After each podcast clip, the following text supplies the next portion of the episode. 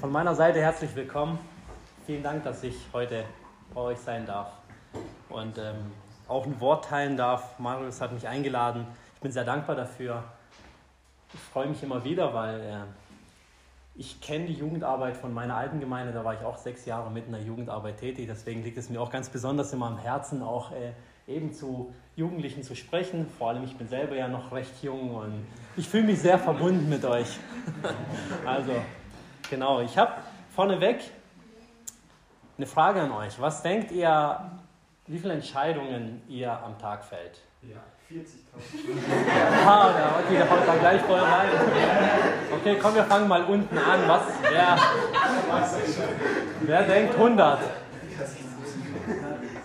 500? 1000? 5000?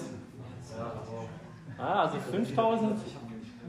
10.000, 15.000, 20.000, Ja. 20.000, okay, dann 30.000, 40.000 Otti.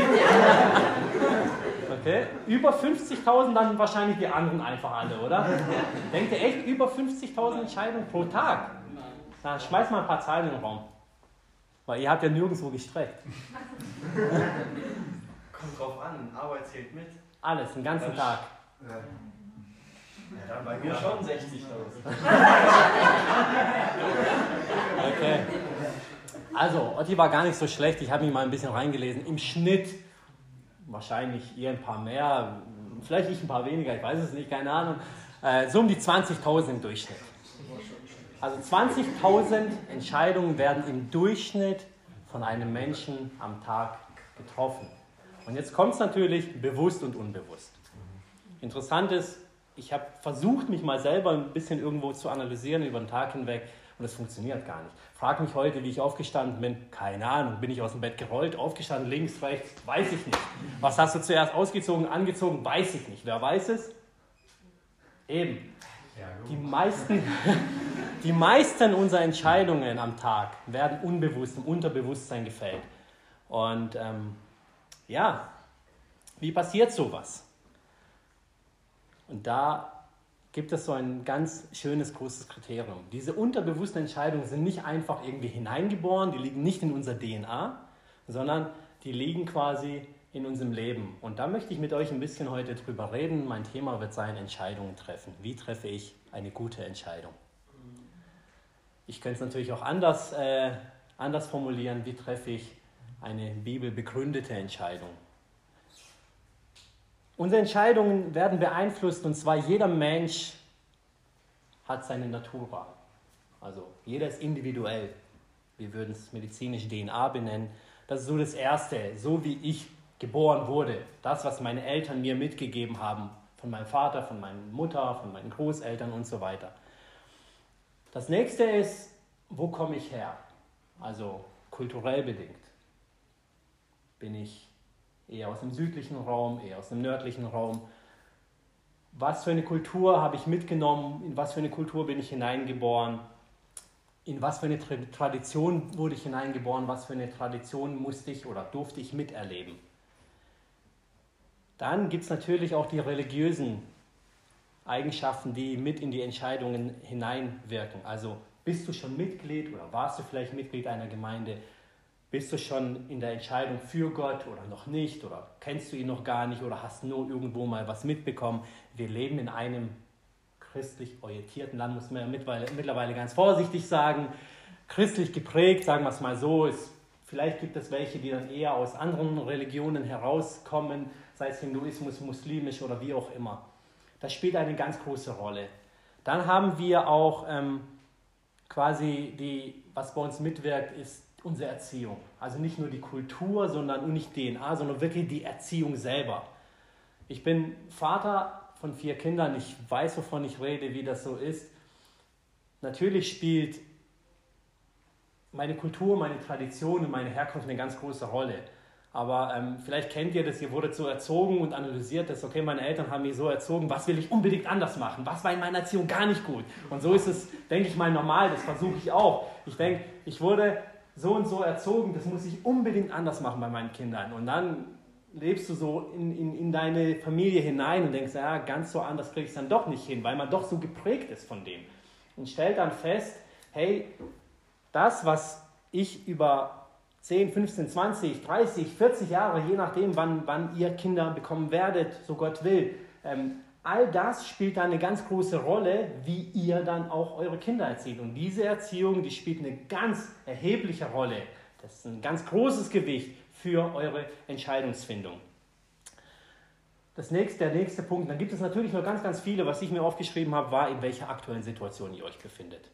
Also seid ihr Single, habt ihr eine Beziehung, seid ihr im Berufsleben, seid ihr im schulischen Grad, ähm, seid ihr finanziell gut aufgestellt, weniger gut aufgestellt, äh, was macht euch quasi aktuell Sorgen, was macht euch nicht Sorgen, sind es die aktuellen politischen Sachen, die dann auch mitwirken oder sind die euch einfach egal, weil ihr denkt, da juckt mich eh nicht. Also in welcher Situation befindet ihr euch? Leute, die jetzt zum Beispiel, nehmen wir gerade die aktuelle Situation aus der Ukraine oder aus Russland, aus beiden Ländern hinweg, die haben eine ganz andere Entscheidungsfindung aktuell wie wir jetzt, obwohl es uns peripher irgendwo dann zwar auch mit betrifft, aber nicht so direkt wie die Leute, die von dort kommen. Und die treffen natürlich auch eine ganz andere Art der Entscheidung, wie wir die jetzt treffen werden. Und nehmen wir mal irgendwelche Leute in Afrika, die, ich weiß gar nicht, ob die überhaupt die Krise so mitbekommen. Vielleicht die in den Großstädten schon, aber die im Busch nicht. Und das ist ganz wichtig. Das sind all diese Kriterien, die bei uns eine Rolle spielen. Ich habe ein cooles Beispiel gesehen, als ich mich vorbereitet habe. Und zwar, ich habe mir überlegt, das zu machen, aber ich wusste nicht, ob ich hier bin oder dort bin. Und zwar hat man einen Wasserbehälter genommen und dieser Wasserbehälter wurde mit klarem Wasser gefüllt und das war quasi erstmal der Grund von unserem Leben. Und dann kommen all diese Kriterien hinzu, all diese Positionen, die ich jetzt benannt habe, und die wurden mit verschiedenen äh, Farbpartikeln ins Wasser hineingemischt. Und zum Schluss kam irgendwas Braunes, Unschönes raus. Und genau, und jetzt stellt es euch einfach mal bildlich vor, ihr habt ein Gefäß und da ist nur noch so eine braune Brühe. Und das ist das, aus was wir jeden Tag eine Entscheidung fällen. Unglaublich, aber wirklich wahr. Wir denken immer, wir treffen bewusst und ganz konkret und die besten Entscheidungen ist aber nicht so. Denn aus, diesem, aus dieser Brühe heraus werden, äh, werden äh, unsere Entscheidungen gefällt. Natürlich, wie gesagt, die meisten davon unbewusst, aber viele auch ganz genau bewusst. Und mein Punkt ist jetzt der, wie kann ich aus dieser Brühe heraus eine gute, klare, gefilterte Entscheidung treffen. Und das wollen wir mit euch einfach so ein paar Punkte, ich werde sicher nicht alle ansprechen können, ich habe mir ein bisschen was notiert. Ein paar Punkte werde ich mit euch ansprechen und ich hoffe, dass wir nachher hier rausgehen und für die Zukunft bei unserer Entscheidungsfindung wirklich diese Art von Filter anwenden können und gezielter bei unseren Entscheidungen umgehen. Äh, und auch vielleicht dadurch viele Fehler vermeiden. Mhm. Kennt ihr den Satz? Ich weiß nicht, wie es bei euch ist, aber ich mag das gar nicht. Wenn jemand zu euch kommt und sagt, hey, du darfst entscheiden, weil ich genau weiß, du wirst die richtige Entscheidung treffen. Und du denkst, warum? Mach's doch selber. Und ja, ich weiß, du wirst die richtige Entscheidung treffen. Das können so banale Sachen sein wie, hey, wähl einfach schon mal ein Gericht im Restaurant, wenn man essen geht und der andere kommt zu spät. Wähl es einfach für mich, es wird schon passen. Und dann wählst du was und es passt halt nicht. Oder man geht ins Kino und komm, wir gehen mal ins Kino, aber du darfst einen Film wählen. Und dann denkst du, ja klar, ich wähle einen Film und dann wählt man einen Film, geht mal rein, der andere sagt, hey, das ist gar nicht mein Ding. Warum entscheidest du da nicht einfach selber? Also, kennt ihr das? Ja. ja. Das sind genau diese Kriterien, wo oftmals uns auch irgendwo demotivieren, uns zum Zurückziehen bewegen, uns irgendwo äh, dahingehend bewegen, dass wir in uns äh, quasi verschließen, irgendwo eine Mauer bauen. Und, und das möchte ich nicht. Ich möchte, dass wir, und Gott möchte es auch, dass wir unter seinen Bedingungen, die er uns gibt, dass wir gute Entscheidungen treffen können. Denn das ist für uns wichtig. Das ist wichtig, damit wir auch nach außen hin ein gutes Vorbild geben können, dass wir den anderen auch helfen können.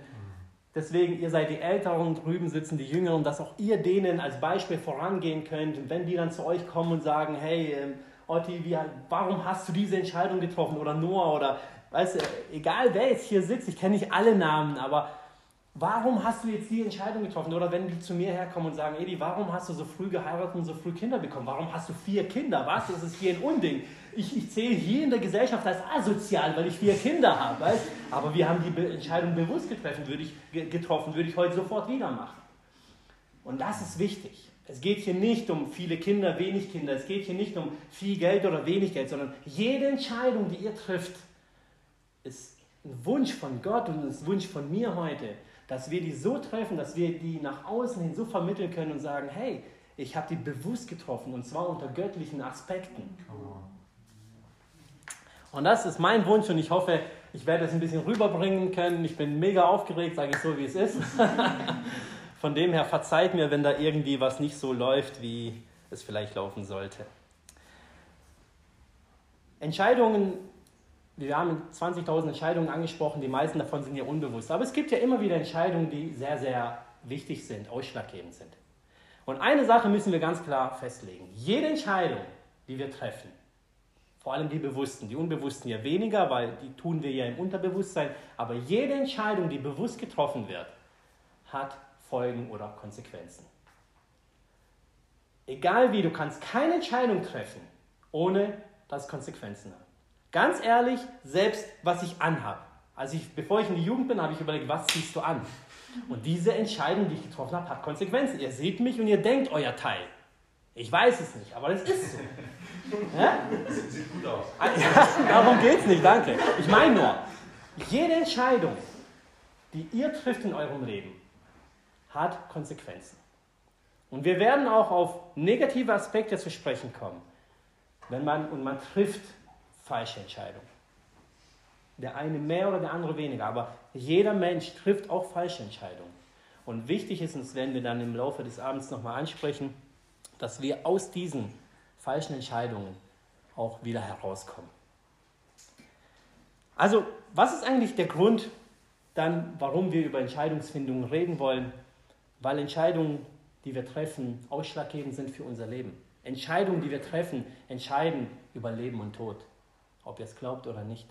Entscheidungen, die wir treffen, die stehen in Gottes Verantwortungsbewusstsein uns gegenüber, mhm. weil er uns erwählt hat.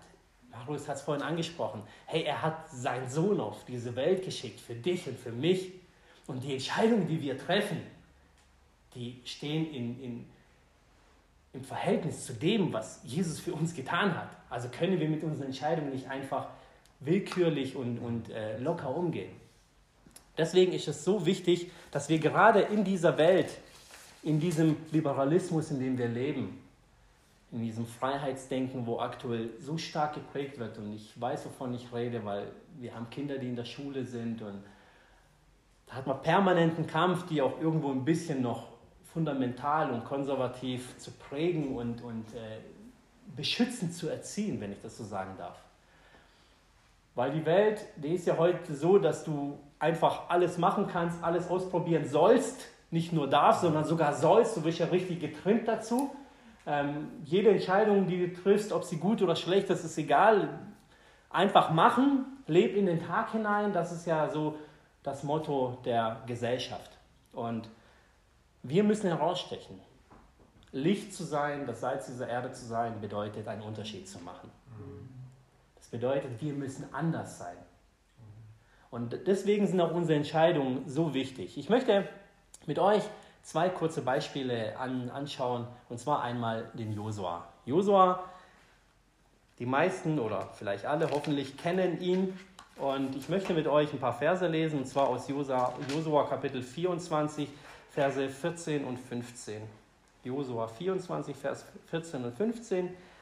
Da heißt es, so fürchtet nun den Herrn und dient ihm aufrichtig und in Wahrheit und tut die Götter von euch hinweg, denen eure Väter jenseits des Stromes und in Ägypten gedient haben, und dient dem Herrn. Wenn es euch aber nicht gefällt, den Herrn zu dienen, so erwählt euch heute, wem ihr dienen wollt. Den Göttern, denen eure Väter jenseits des Stromes gedient haben, oder den Göttern der Amoriter, in deren Land ihr wohnt.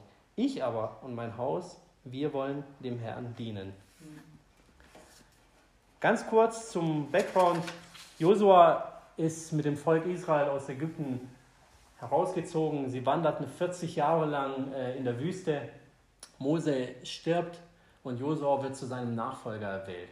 Josua steht vor der herausfordernden Aufgabe, in das verheißene Land einzutreten, es zu erobern. Ähm, und bevor das Ganze dann quasi auch so richtig zu Ende gebracht wird, stellt Josua das Volk vor genau dieser Entscheidung. Er geht hin und sagt, ich sage es jetzt mit meinen Worten, Leute, ihr müsst euch entscheiden. Das, was wir gemacht haben, das, was wir erlebt haben, das, was wir gesehen haben, das ist das eine. Aber ich möchte von euch heute eine Entscheidung treffen. Und ich will dir jetzt diese Art von Josua einfach weitergeben. Du gehst vielleicht schon viele Monate, Jahre oder wie auch immer in die Gemeinde. Vielleicht bist du christlich geprägt, vielleicht bist du auch das erste Mal heute hier.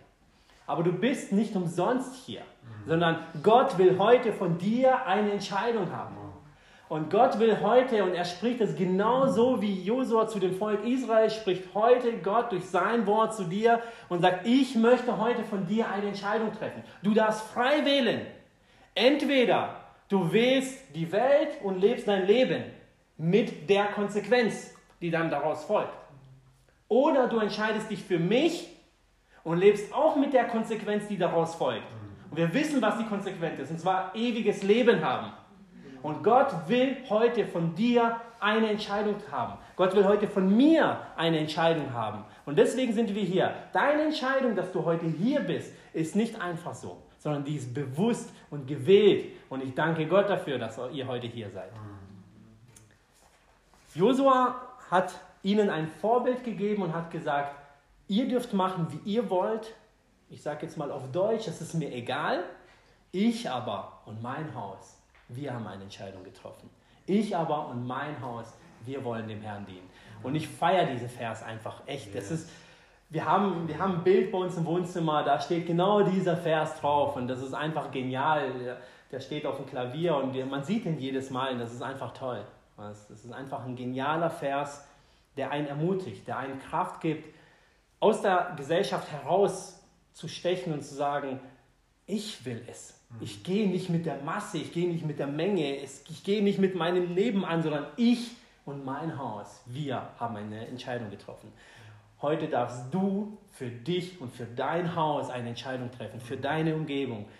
Wenn du alleine bist für dich selber, das ist dein Haus. Wenn du in der Partnerschaft stehst mit deiner Partnerin oder mit deinem Partner, du oder ihr dürft und müsst heute eine Entscheidung erneut und wiederholt fällen. Das möchte Jesus heute von uns haben. Die zweite Situation, die ich mit euch kurz ansprechen möchte, bevor wir dann weitergehen, ist ähm, der König Saul. Der König Saul, ein König, der erwählt wurde als erster König, weil das Volk sich unbedingt einen Herrscher gewünscht hat. Was interessant ist, was ja von Gott auch so schon vorhergesehen war für das Volk, nur nicht unter der Art und Weise, wie das Volk Israel es dann praktiziert hat.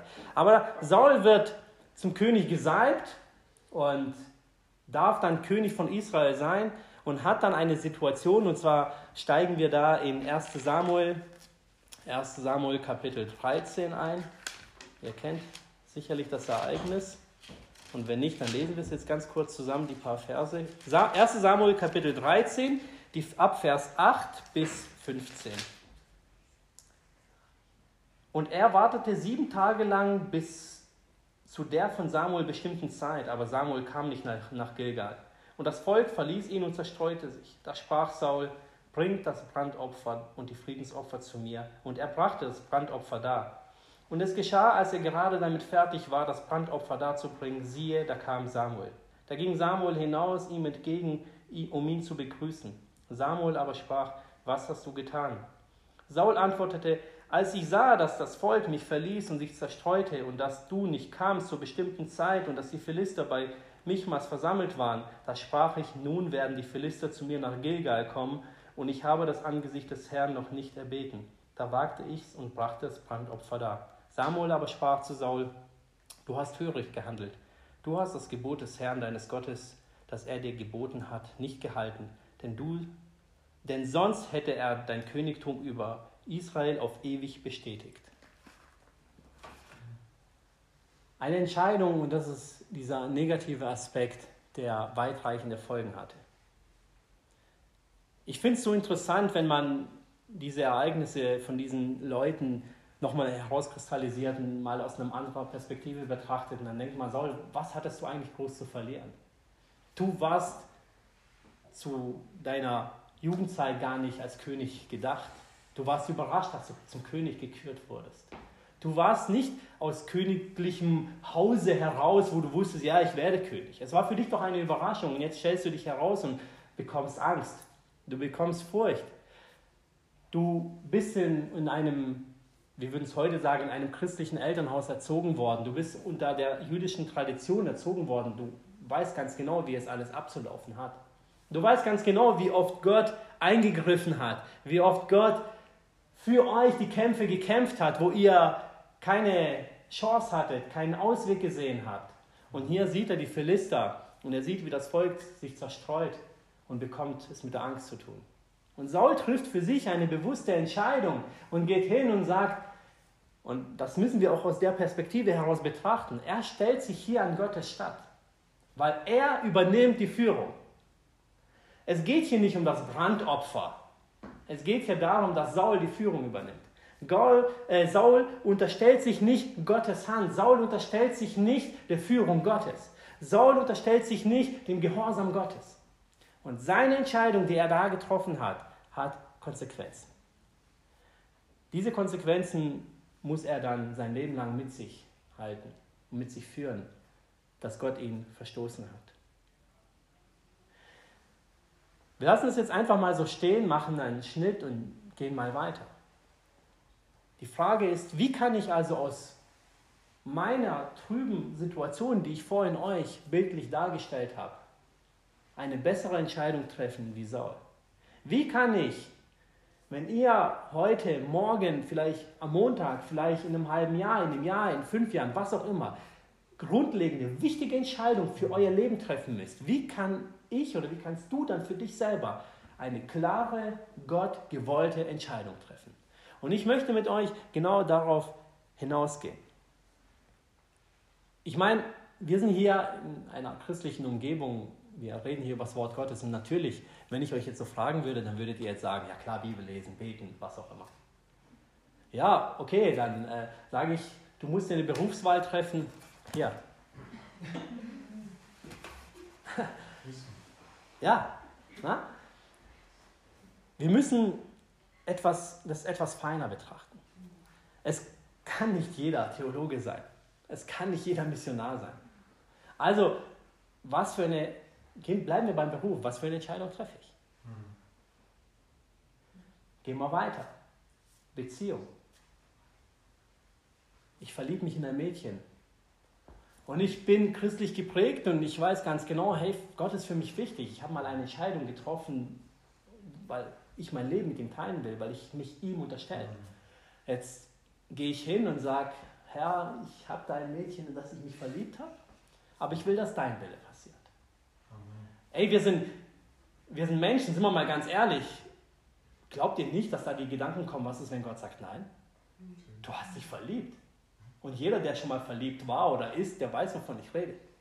Was ist, wenn Gott hingeht und sagt, Edi, nein, ich habe für dich was anderes hervor, äh, ausgesehen. Bist du wirklich bereit zu sagen, okay, nein? Du hast Schmetterlinge im Bauch. Deine Emotionen drehen total durch. Wie kann ich also dann eine konkrete Entscheidung treffen, gerade in solchen Situationen? Und das sind doch die Punkte, die uns dann wirklich ausmachen. Ich rede hier nicht darüber, was für ein Gericht wir heute Abend essen werden oder was wir morgen anziehen werden. Ich habe nur so banale Beispiele gebracht. Das ist, spielt doch überhaupt keine Rolle.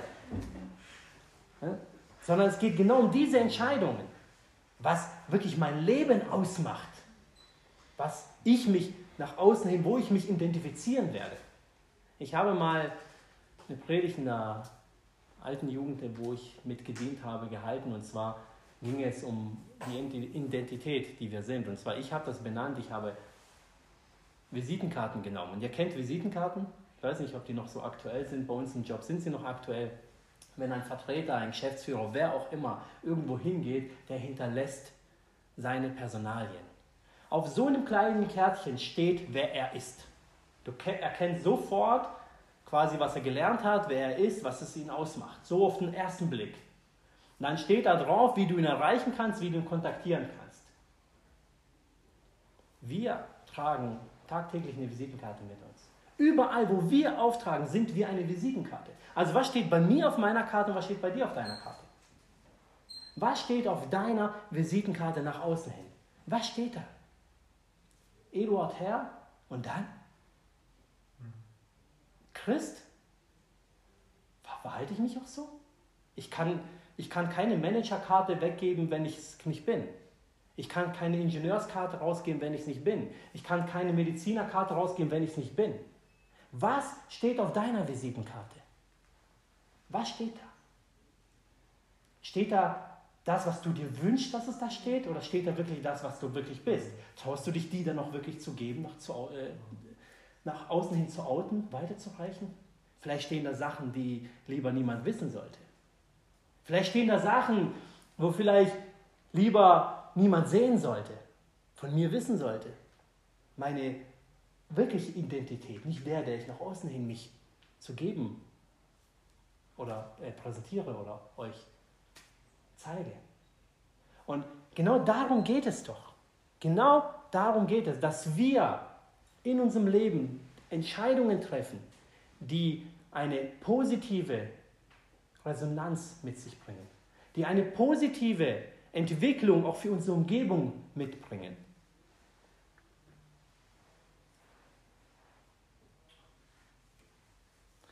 Ich bringe euch mal ein Beispiel.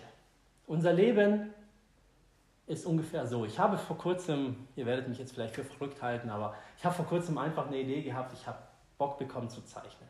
Ich bin überhaupt, überhaupt kein Zeichner, kein Maler.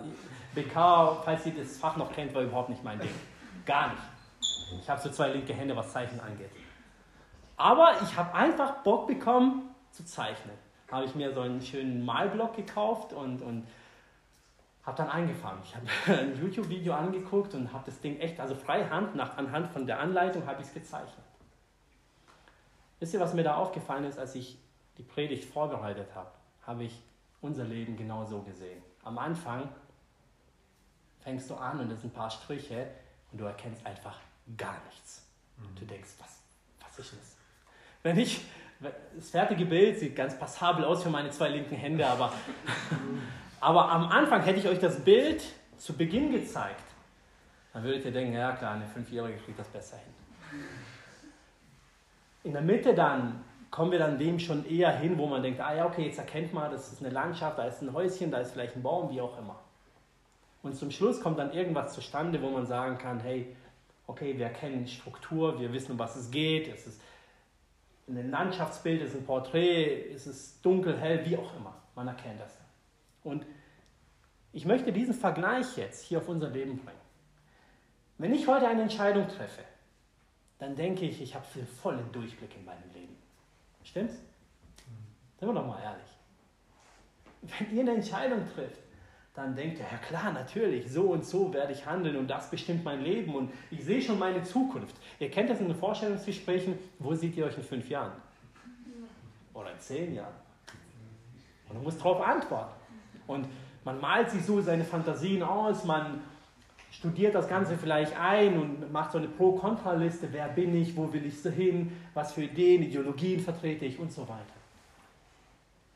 In dem Moment, wo wir jetzt aktuell stehen, denken wir, wir haben voll den Durchblick, aber haben wir gar nicht.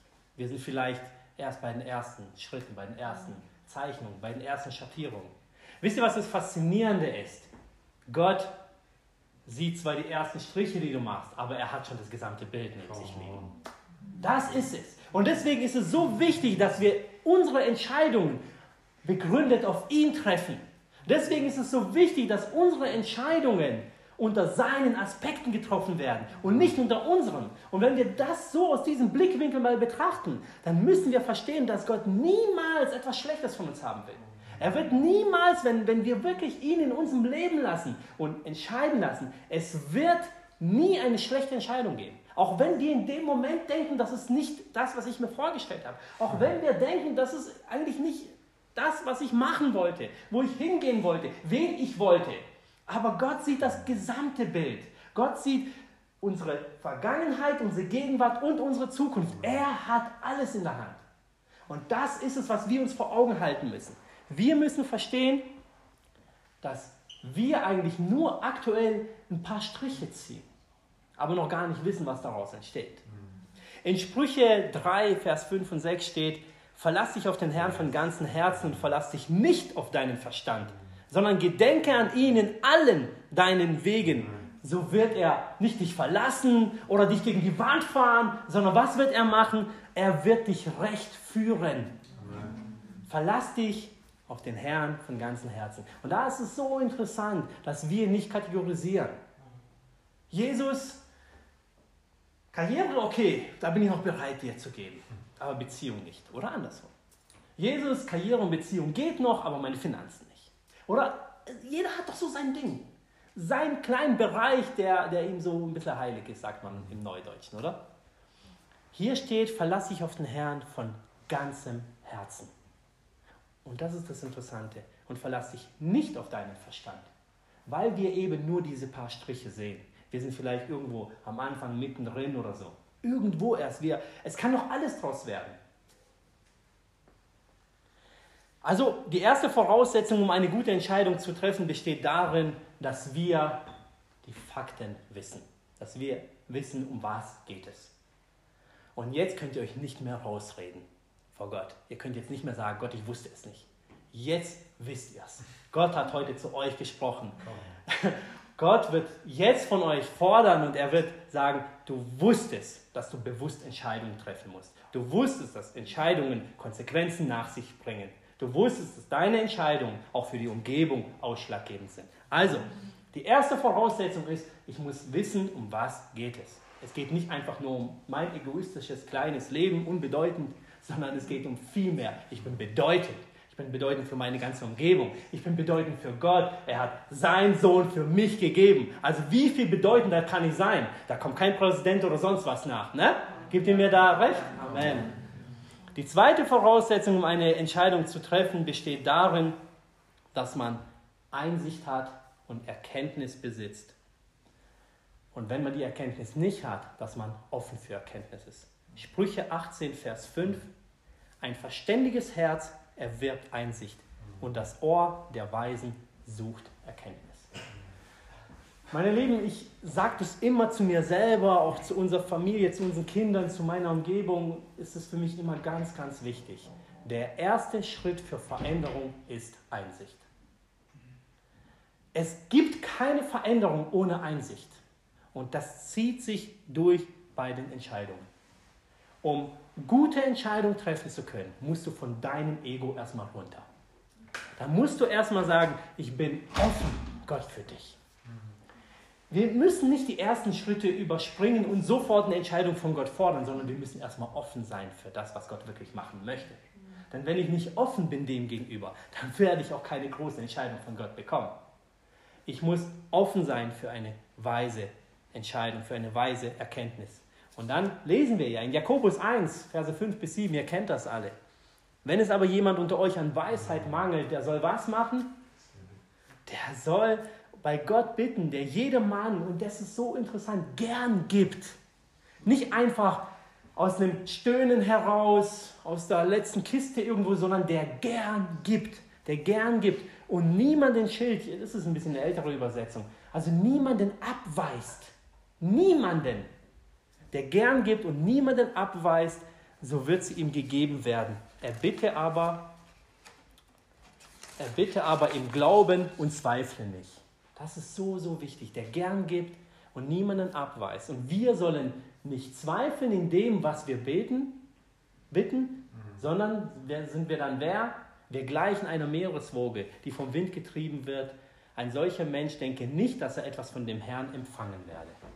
Und das ist doch so wichtig. Wir haben diese Voraussetzung von Gott. Wir haben sie. Wir haben diese Privilegien. Gott sagt es, wenn du nicht weiter weißt, wenn du an einem Punkt stehst, wo du sagst, Gott, ich bin offen für deine Wege in meinem Leben, egal was es ist, ob es Karriere, Beziehung, Gemeinde, Dienst, was auch immer geht. Ich bin offen dafür, aber wer bin ich, dass ich das entscheiden kann? Und du glaubst, du musst es wirklich aus tiefstem Herzen glauben. Und wenn du nicht glaubst, dann suche zuerst den Glauben. Dann überspring diesen Schritt nicht. Dann lass die Entscheidung mal ruhen und sag, Herr, ich muss erst glauben lernen. Ich werde von dir jetzt Glauben lernen. Ich werde von dir Glauben erbeten. Und wenn ich Glauben habe, dann gehe ich zu dem Vers in Jakobus und dann werde ich von dir Weisheit erbeten. Und wenn ich dann die Weisheit habe, dann weiß ich, dass ich durch deine Weisheit die richtige Entscheidung treffen werde. Oder? Amen. Also Gott hat uns Werkzeuge und Hilfsmittel gegeben. Ich muss kurz ein bisschen auf die Uhr gucken. Uiuiui. Gott, das ist jedes Mal so. Gott hat uns Werkzeuge und Hilfsmittel gegeben, um eine klare Entscheidung zu treffen. Und jetzt möchte ich drei Punkte ansprechen, die wir als Filter anwenden können. Und zwar, wie Herr Herbst vorhin schon gesagt, die Bibel. Und da habe ich einen ganz, ganz tollen Vers, der gewaltig ist, mitgebracht. Hebräer 4, Vers 12 bis 14. Denn das Wort Gottes, also das hier, das ist das Wort Gottes. Denn das Wort Gottes ist lebendig und wirksam und schärfer als jedes zweitschneidige Schwert. Und es dringt durch, bis es scheidet sowohl Seele als auch Geist, sowohl Mark als auch Bein. Und es ist ein Richter der Gedanken und Gesinnungen des Herzens. Und kein Geschöpf ist vor ihm verborgen, sondern alles ist enthüllt und aufgedeckt vor den Augen dessen, dem wir Rechenschaft zu geben haben. Was für ein gewaltiges Wort. Ich habe es mehrfach gelesen. Ich habe es mehrfach richtig aufgesaugt. Es hat, hat mich richtig berührt und ich stehe schon mitten im Leben, aber trotzdem, es hat mich so berührt. Und weil ich erkannt habe, so wie Marius es heute ganz toll gesagt hat, wir können Gott nichts vormachen. Wir können ihm nichts vormachen. Er kennt uns. Nochmal das Bild mit der Zeichnung, haltet es euch vor Augen. Wir sind irgendwo vielleicht am Anfang oder mittendrin. Gott sieht das Gesamtbild. Wir können ihm nichts vormachen. Und jetzt kommt das Interessante. Hier steht geschrieben, dass dieses Wort Gottes, es dient nicht einfach nur am Sonntag zur Predigt. Es dient nicht einfach nur im Lobpreisteam. Es dient nicht einfach nur für die Eltern, die Kinder zu erziehen, sondern dieses Wort, das trennt Seele und Geist. Warum? Warum ist es so wichtig, dass das Wort Gottes Seele und Geist trennt? Und hier kommen wir zu der Klarheit. Hier kommen wir zu dem ersten großen Filter. Die Seele, die wir haben, das sind unsere Emotionen, unsere Gefühle, all das, was ich am Anfang gesagt habe. All das, was wir mitbringen. Das ist diese ganze Brühe. Das ist nicht negativ gemeint. Es kann alles toll sein. Aber mischt einfach mal verschiedene Farben rein. Wird nicht schön. Es ist vielleicht im Leben positiv, aber ihr könnt keine klare, klare, gottgewollte Entscheidung daraus treffen. Aus unseren Emotionen heraus, aus unserem Leben heraus. Und das Wort Gottes ist unser Filter. Warum? Wir haben es hier gelesen, das sind nicht meine Worte, sondern seine. Es trennt unsere Emotionen von dem Geist. Den Geist, der in Verbindung zu ihm steht, den Geist, der Klarheit hat. In diesem Filter haben wir eine Klarheit, haben wir das, die erste große Möglichkeit zu sagen, Gott, hier trennt sich meine Emotionen, mein Verliebtsein, mein Dringen nach Reichtum, Geld, Macht, Anerkennung, was auch immer, von deinen Ideologien, von deinem Wesen. Und das ist es. Das ist es. Das trennt meine Idee von seiner. Gott sagt, meine Gedanken sind nicht eure Gedanken und meine Wege sind nicht eure Wege. Und das ist es doch. Wir haben unsere eigene Vorstellung unseres Lebens, was natürlich ein Stück weit gut ist. Aber wir müssen es im Licht Gottes betrachten. Und wenn wir es im Licht Gottes betrachten, im Licht seiner Schrift, wenn wir unsere Emotionen, unsere Emotionen, unsere Seele vom Wort Gottes, vom Geist trennen lassen, damit wir eine klare, Geist Gott geführte Entscheidung treffen können, dann wird das auch die richtige Entscheidung. Und das ist so wichtig für uns. Psalm 32, Vers 8 bis 11 ist auch so gewaltig. Ich will dich unterweisen und dir den Weg zeigen, sagt Gott, den du gehen sollst. Ich will dich mit meinen Augen leiten. Seid nicht wie Rosse und Maultiere, die ohne Verstand sind, denen man Zaum und Gebiss anlegen muss. Sie werden sonst nicht zu dir kommen. Der Gottlose hat viele Plagen, wer aber auf den Herrn hofft, den wird die Güte umfangen. Freut euch in dem Herrn, seid fröhlich, ihr Gerechten, und jauchzt alle, ihr Frommen. Wir haben so, so viele Verheißungen. Wir könnten die ganze Nacht füllen mit Versen, die Verheißung geben, die Kraft geben, die ermutigen, die uns Hoffnung zeigen, warum wir uns auf Gott stützen sollen. Und das ist so wichtig. Das ist so wichtig. Und mein zweiter Punkt, ich muss mich etwas beeilen, mein zweiter Punkt ist, wir haben das Wort Gottes und jetzt gehen wir eins weiter und zwar das Gebet.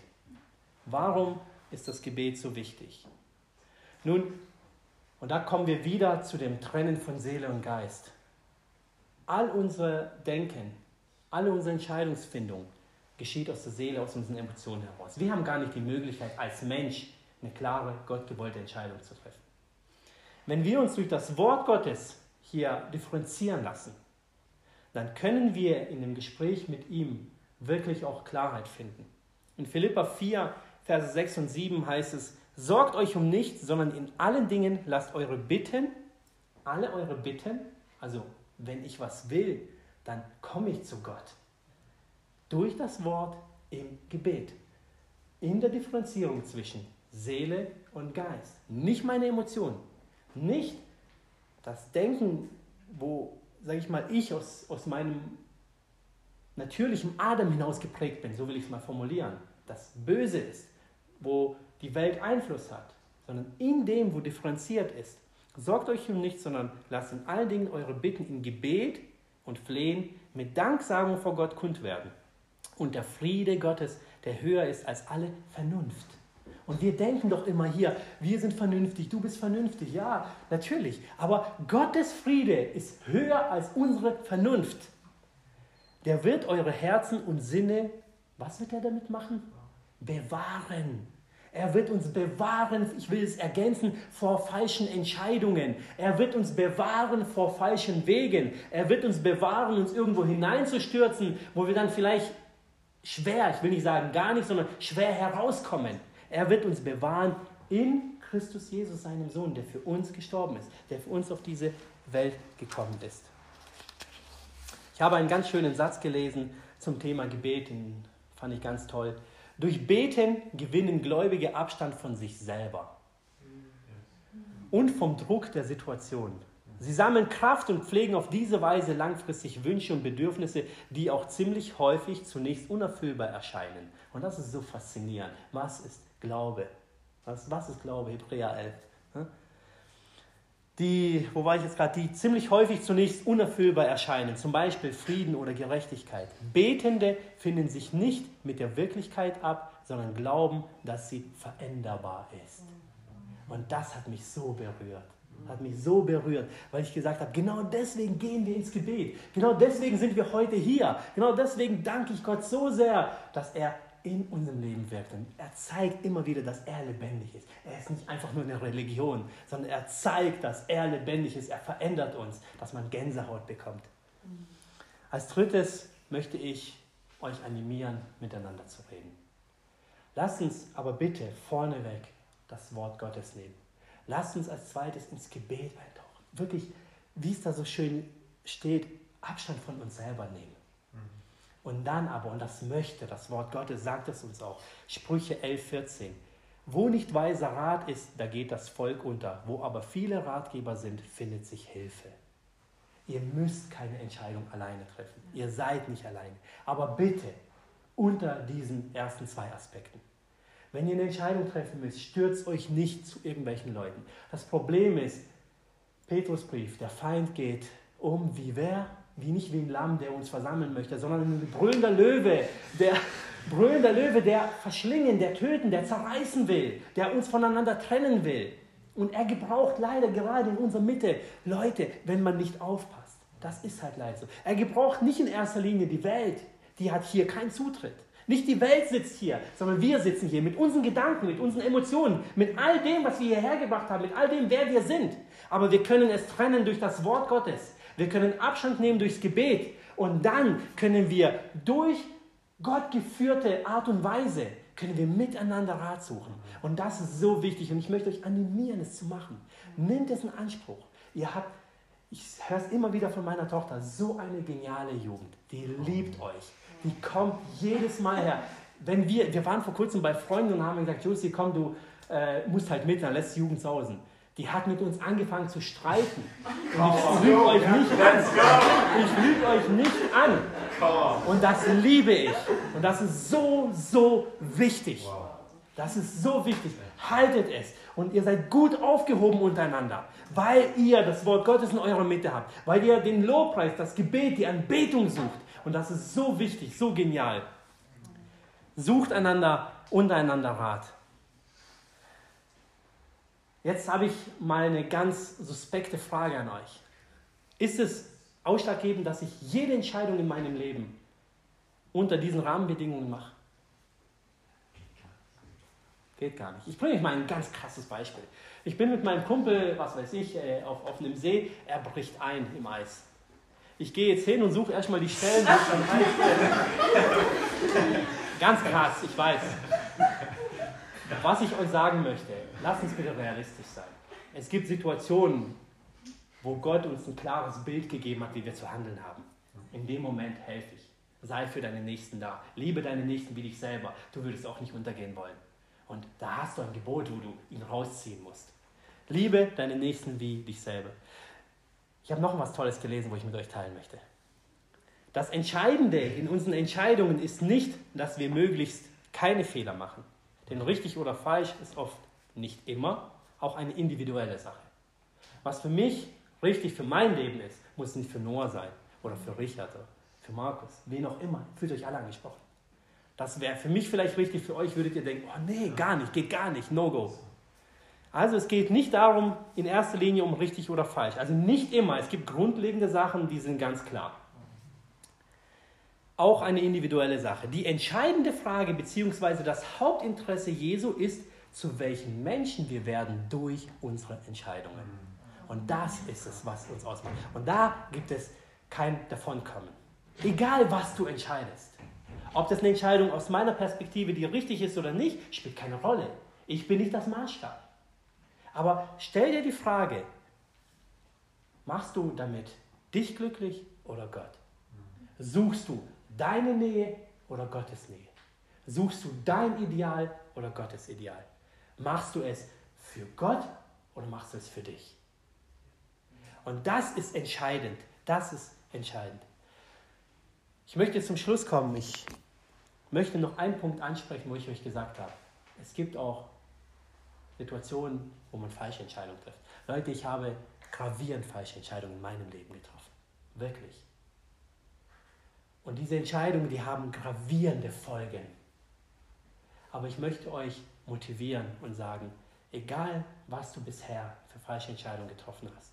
Und eine Sache kann ich vor Gott sagen, immer, immer, und ich stehe vor Gott heute hier und ich sage es vor Gott, immer wenn ich eine falsche Entscheidung getroffen habe, habe ich nicht ihn gefragt, habe ich nicht sein Wort Gottes in Betracht genommen, habe ich nicht im Gebet gefragt, was er dazu sagt, sondern ich habe Entscheidungen. Und es waren immer, wenn ich so gehandelt habe, waren es immer die falschen Entscheidungen.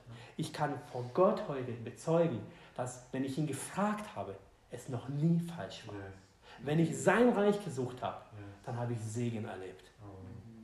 Und wenn ihr eine falsche Entscheidung getroffen habt oder auch treffen solltet, Steck den Kopf nicht in den Sand. Mhm. Du bist heute angerufen, eine Entscheidung zu treffen. Du bist heute angerufen, wieder zurückzukehren. Und vielleicht stehst du an einem Punkt, wo du denkst, hey, ich habe Mist gebaut. Aber dafür bist du heute da. Dafür redet Jesus heute zu dir, dass du zurückkehren kannst, dass du sein Wort in Anspruch nehmen kannst, dass du ins Gebet gehen kannst und sagen kannst, Jesus, ich habe mich verirrt. Ich bin der verlorene Sohn. Der verlorene Sohn, der war im Dreck, der war an dem tiefsten Punkt des Lebens, wie man sich das nur vorstellen kann. Er hat sich aufgemacht. Er hat nicht sich besser dargestellt, als er ist. Er hat sich eingeredet und hat gesagt, ich weiß, ich habe Mist gebaut. Ich weiß, ich habe falsche Entscheidungen getroffen. Auch nicht unter den Aspekten Gottes, sondern unter meinen Aspekten. Aber ich gehe jetzt und ich korrigiere es. Und wir haben dieses Beispiel und ich sehe dieses Beispiel für dich und für mich dass wir erkennen, wie wir aus falschen Entscheidungen herauskommen, indem wir zu Gott kommen und sagen, hey, ich habe eine falsche Entscheidung getroffen. Und wenn du heute hier bist und wenn du denkst, hey, ich habe eine falsche Entscheidung getroffen, dann bist du heute angesprochen, der verlorene Sohn zu sein. Dann bist du heute angesprochen, die verlorene Tochter zu sein. Und Gott steht da mit offenen Armen. Wir lesen es. Er stand nicht da und hat gewartet, bis der Sohn kam. Er ist ihm entgegengerannt. Er hat für ihn geweint, er hat ihn umarmt und er hat sicherlich gestunken wie noch was. Er war verratzt. Er hat ihn aufgenommen Und der Sohn wollte sagen, hier, ich bin es nicht mehr wert, lass mich einfach nur unter deinem äh, Haus wohnen, ich werde ein Knecht sein.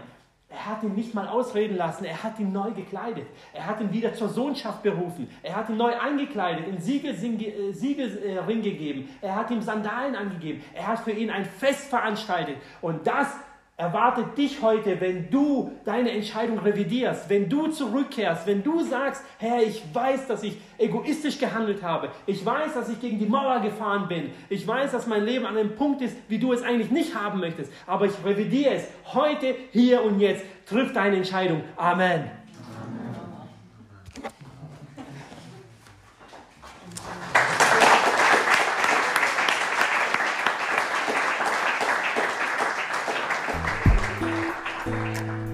Danke, dass du unsere Predigt angehört hast. Wenn dich die Botschaft angesprochen hat, dann teile sie gerne mit deinen Freunden und Bekannten, dass auch sie diese Predigt hören können. Wir wünschen dir Gottes Segen.